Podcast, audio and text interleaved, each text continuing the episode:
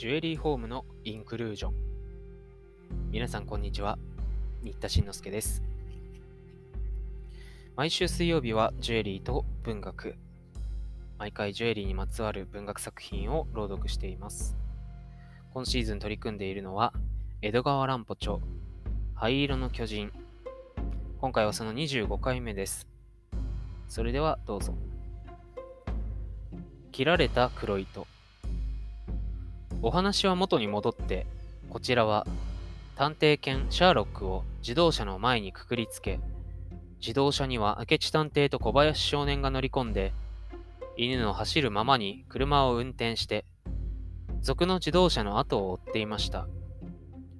小林くんが族の自動車の下にコールタールの缶をつけておいたので、その缶の針の穴からタールが黒い糸のように流れ落ちて道路にタールの匂いを残していきます。名犬シャーロックはその匂いを嗅いで、族の自動車を追跡しているのです。シャーロックは品川を離れて、夜の京浜国道をどこまでも走り続けました。やがて横浜を過ぎ、さらに20分も走り続けますと、どうしたのか、シャーロックの速度がだんだんのろくなってきました。さすがの名犬も1時間以上走り続けたので疲れてしまったのでしょうかあ、わかった。コールタールの糸が切れたのですよ。あの缶は50分くらいで空になってしまいます。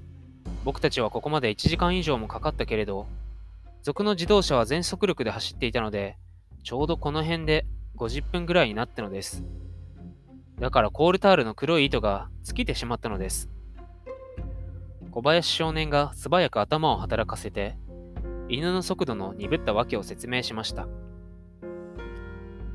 うん、そうらしいね。しかしもう少し試してみよう。黒い糸が耐えてしまっても、まだタールの雫がポツポツ垂れているかもしれない。シャーロックはそのかすかな匂いを嗅ぎつけるだろう。明智探偵はそう言って、自動車を徐行させながら、シャーロックの歩くのに任せておきました。探偵犬はしきりに地面を嗅ぎながら、のろのろと国道から脇道へ曲がっていきます。やっぱり目明智探偵の言う通り、その方にコールタールの雫が垂れているらしいのです。しかしその雫はだんだん小さくなり、雫と雫の隔たりが長くなっていくので、シャーロックの苦心は一通りではありません。長い間迷った後、やっと匂いを嗅ぎつけて、少しずつ進んでいくのです。そうして300メートルほど進んだ時、いよいよ匂いがなくなってしまったのか、シャーロックはぴったり止まったまま動かなくなってしまいました。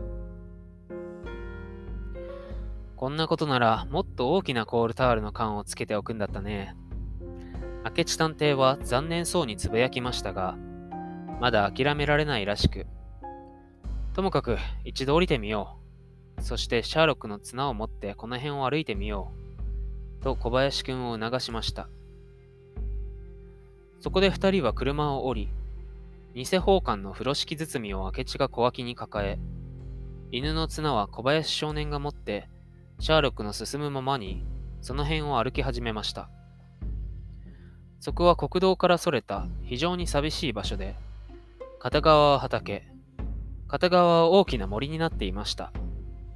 それも平地の森ではなくて、小山のような丘で、随分深い森です。シャーロックはその森に沿ってのろのろと歩いていましたが、ある場所に来ると、何か他の匂いを嗅ぎつけたらしく、いきなり森の中へガサガサと入っていくのです。大きな流木の下に小さな木が茂り、草がいっぱい生えていて、道もないところですが、シャーロックがどんどん入っていくので、小林少年も綱に引かれて、そこへ入っていきました。明智探偵も後に続きます。深い草や足にまといつく下枝をかき分けて、しばらく丘を登りましたが、やっぱりダメでした。シャーロックはきょとんとしてそこにうずくまったまま、全く動かなくなってしまいました。明智探偵はなおもその辺を歩き回って調べましたが、大きな流木ばかりで家らしいものはどこにも見えず、こんなところに賊の住処があろうとは思われませんでした。二人はとうとう諦めて、一旦引き上げることにしました。今度はシャーロックも自動車に乗せて全速力で東京に帰ったのです。東京に帰ると、シャーロックを持ち主に返しておいて、すぐに園井さんの家を訪ねました。もう夜中の12時でしたが、正一くんが戻っているかどうか、それが何よりも心配だったからです。園井さんの玄関のベルを押しますと、女中がドアを開けて、すぐ応接室に通してくれましたが、間もなく園井さんが正一くんを連れて、ニコニコしながらそこへ入ってきました。いやー、おかげさまで正一は無事に戻りました。別に虐待もされなかったそうで、ご覧の通り、こんなに元気です。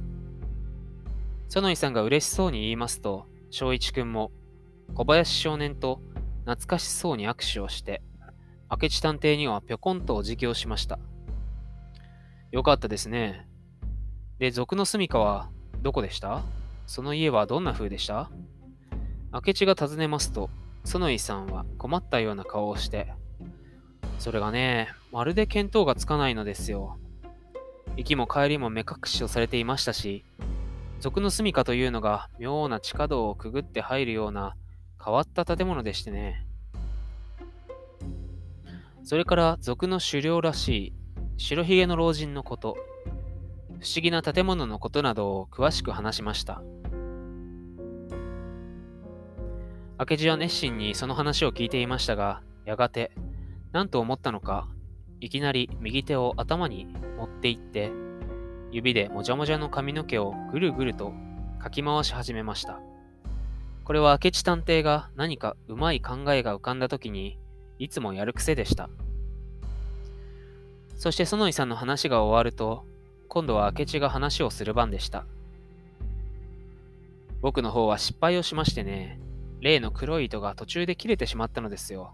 と、先ほどのことを手短に語り、ところであなたが族の自動車に乗っておられた間はどれほどだったでしょうかと尋ねるのでした。はあ、さあ、はっきりわかりませんが、1時間はかかっていませんよ。50分ぐらいでしょうか。それを聞くと明智はまた頭の毛に指を突っ込みました。やっぱりそうだ。黒い糸が切れたのと賊の自動車が止まったのとほとんど同時だったのですよ。するとやっぱり横浜から20分ぐらい向こうの森のように木の茂ったあの丘が怪しい。どうやらそこに賊の本拠があるらしい。しかし、そんな丘の上にあんな大きなコンクリートの建物があるのでしょうか？園井さんがいぶかしそうに言いました。